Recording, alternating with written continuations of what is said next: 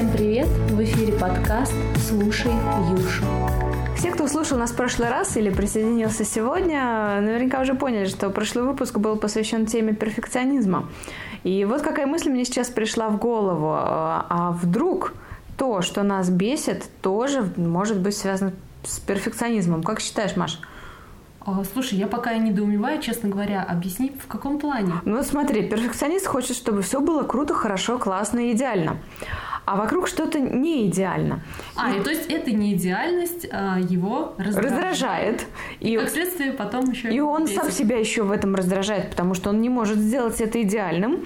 А, он начинает злиться, uh-huh. а эту злость надо на кого-то или на что-то выплеснуть, и вот его все бесит. А, да, все, я поняла логическую цепочку, конечно. Мне кажется, конечно, тут еще задействован маленький авитаминоз, который у нас приближается большими-большими шагами. И Покупаем витаминки и слушаем выпуск «Вы все меня бесите». Юлиан, хотела тебе вот рассказать.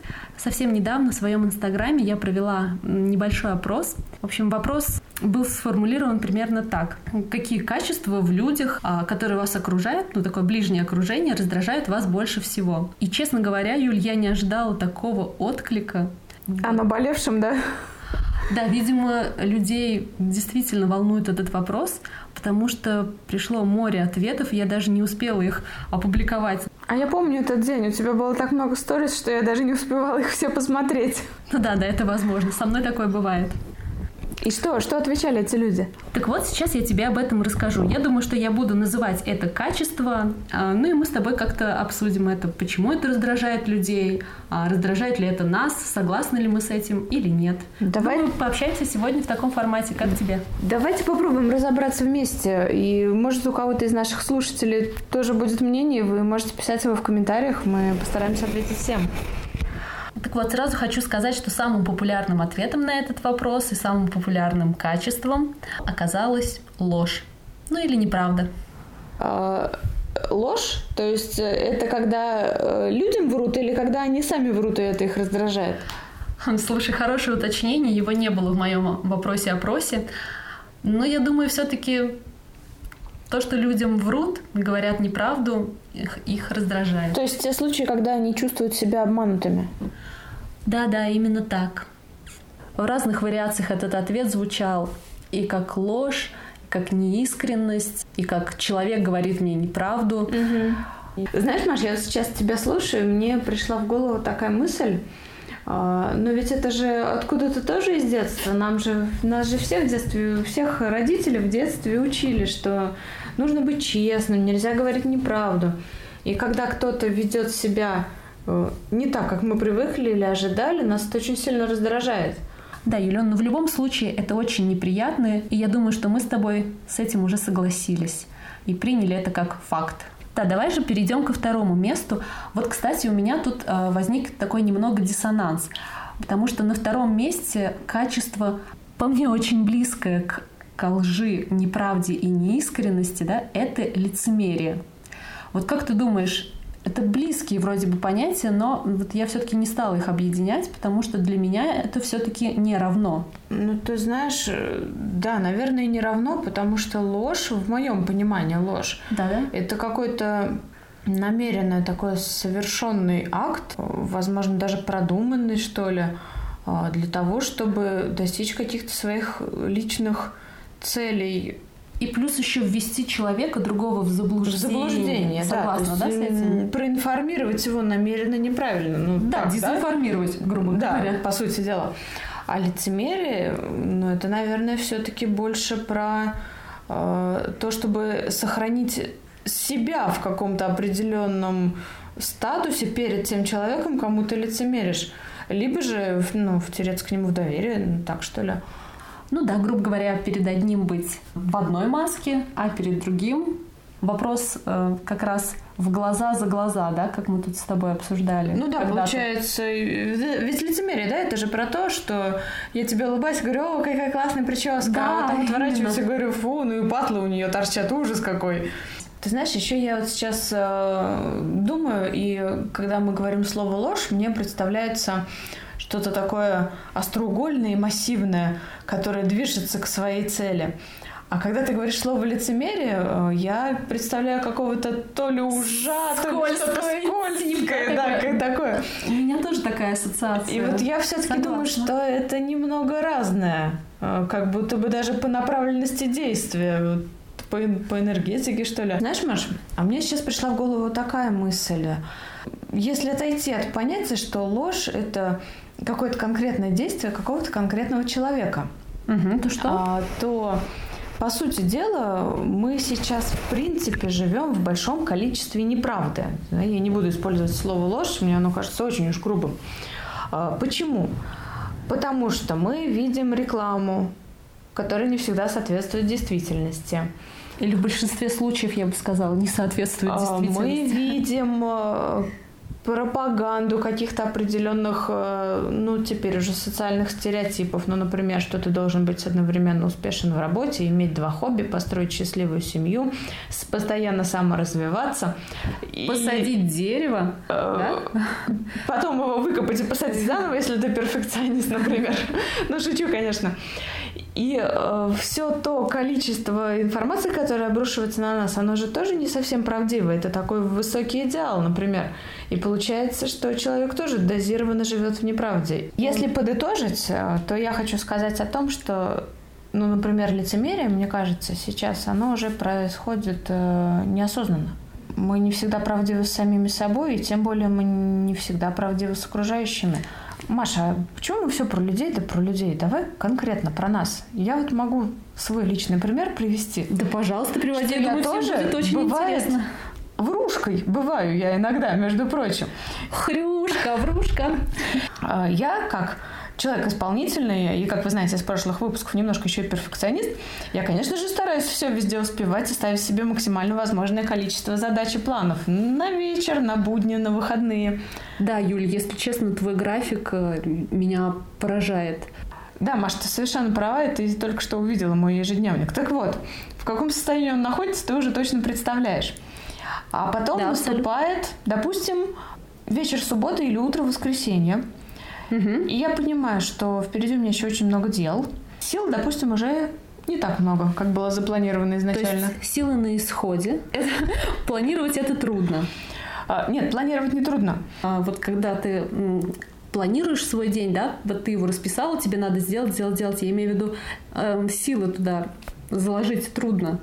Да, план. Э, учесть, да, да свои, свои возможности со своими потребностями. Так вот, и что происходит дальше, например? Я, ну, предположим, да, предположим, что я не такая деловая дама. Допустим, на субботу у меня запланированы дела, а на воскресенье встреча. Ну, с близкими, с друзьями, с родственниками. Конечно, хоть в воскресенье себе да. нужно это позволить. Предположим, что я пообещала в воскресенье Маше в 10 утра пойти с ней на лыжах, а в час, например, прообедать, а вечером мы пишем э, новый подкаст, новый выпуск для нашего эфира. И что происходит дальше? Я просыпаюсь утром по будильнику и понимаю, что пойти в 10 на лыжи это нереально сегодня, да? Это категорически нет. Я могу быть честной с Машей, но при этом э, не сохранить свое реноме в ее глазах и сказать, Маша, мне лень, я устала и не хочу, не обижайся. А могу иногда схитрить и сказать, Маш, столько дел, столько дел, я не успеваю, ты не представляешь, в обед все в силе. Но ведь по сути же я соврала. Да, Юль, вот. ты соврала. Это, это уже очень плохо. И, и кроме того, что соврала, еще призналась на всю нашу аудиторию об этом только что. Ну, пусть этот пример, он такой, да, юморной, он какой-то местный, но ведь в этом и есть алгоритм. Мы боимся потерять свое лицо, мы понимаем, что мы не соответствуем высоким требованиям современного мира и темпа, и мы начинаем обманывать просто потому, что на самом деле мы не признаемся в том, что у нас закончились силы. А некоторые вот совершенно спокойно признаются себе в этом, и все выходные лежат на диване, и попу с него не поднимают. Кажется, это великолепные выходные. И знаешь, все у них абсолютно нормально. И с совестью, и, никого они не обманывают. И когда им звонят, а давай пойдем сегодня там встретимся, на тех же самых лыжах, на коньках покатаемся, они говорят, знаешь, давай не сегодня, у меня эти выходные заняты. Все. И вот мы добрались до третьего места нашего, как Юлиона сказала, хит-парада. И на нем расположилось такое качество, оно в трех вариациях, опять же, это безответственность, необязательность. И вот написала девушка, когда не держит свое слово. Мне кажется, что очень похоже, поэтому я объединила их. Назвала это необязательностью. Юлиана, а как ты думаешь, вот безответственность и необязательность, это плохо? Это раздражает тебя вот лично? Знаешь, Маш, мне кажется, безответственность можно рассматривать с точки зрения того, если человек лично для себя безответственный, надо ему решить какую-то задачу, допустим, от этого его зарплата зависит. А он говорит, да ладно, потом решу. И это его проблема. Ну, остался он без зарплаты, например. Слушай, да, я здесь тебя поддержу. Вот мне кажется, что безответственность как раз на том уровне, о котором ты сейчас говоришь, она для других людей безвредно. Ну, при условии, что э, от того, что он не сделал этот проект, другие не пострадали, да? Да-да-да, именно при этом условии. Есть еще безответственность, на которой завязаны другие люди. Ну, к примеру, кто-то опаздывает на встречи или говорит, что сделает это, а сам э, забывает. Э, люди ждут результаты и как-то готовятся к дальнейшим действиям. Оказывается, этап пропущен, и нужно все устанавливать. И вот такая безответственность, ну да, действительно, неприятно с ней столкнуться. Да, и вот здесь уже масштабы побольше, и это, я согласна, может очень сильно раздражать и бесить. Дорогие подписчики, те, кто написал эти качества, я вас полностью поддерживаю. А что же дальше? Что на четвертом месте? Итак, на четвертом месте, мне кажется, самое популярное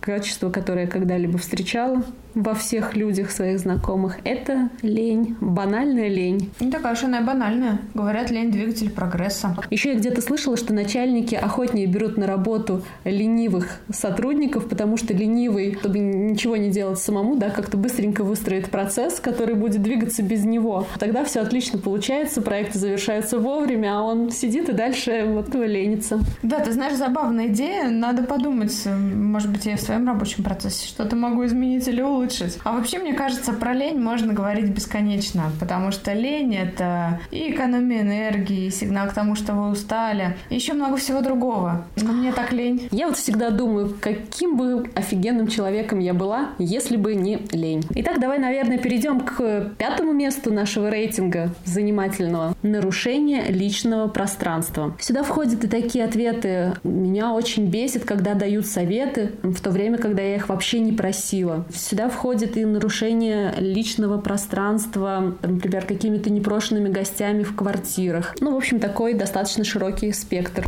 Ну, я, тобой тут полностью соглашусь, потому что личное пространство и в случае, когда его нарушают, это действительно важно, ведь у каждого из нас э, свое понятие личного пространства. Для одного обняться с другом – это в порядке вещей, а другой допускает объятия, например, только с партнером своим, с членами семьи. Кого-то мы впустим близко к себе, а кого-то будем держать на пушечном выстреле. Да, тут, конечно, с тобой сложно не согласиться. У каждого вот эти границы личных пространств, они абсолютно разные. Я, например, очень люблю обниматься. Наверное, ты знаешь об этом. Да, да, я знаю. И когда человек вот от меня так резко в какой-то момент отстраняется, я понимаю, что, блин, я подошла слишком близко, а я нарушаю его границы. Мне кажется, что под э, личным пространством можно всего много понимать. Это и пространство физическое как таковое, и это, как говорит Маша, э, твой дом, к примеру, да, те, кого ты пустишь в него или нет, ведь э, для кого-то мой дом моя крепость, а у кого-то там балаган, э, танцы и проходной двор, и это для них абсолютно нормально. Конечно, я вот в свой дом пущу совсем не каждого.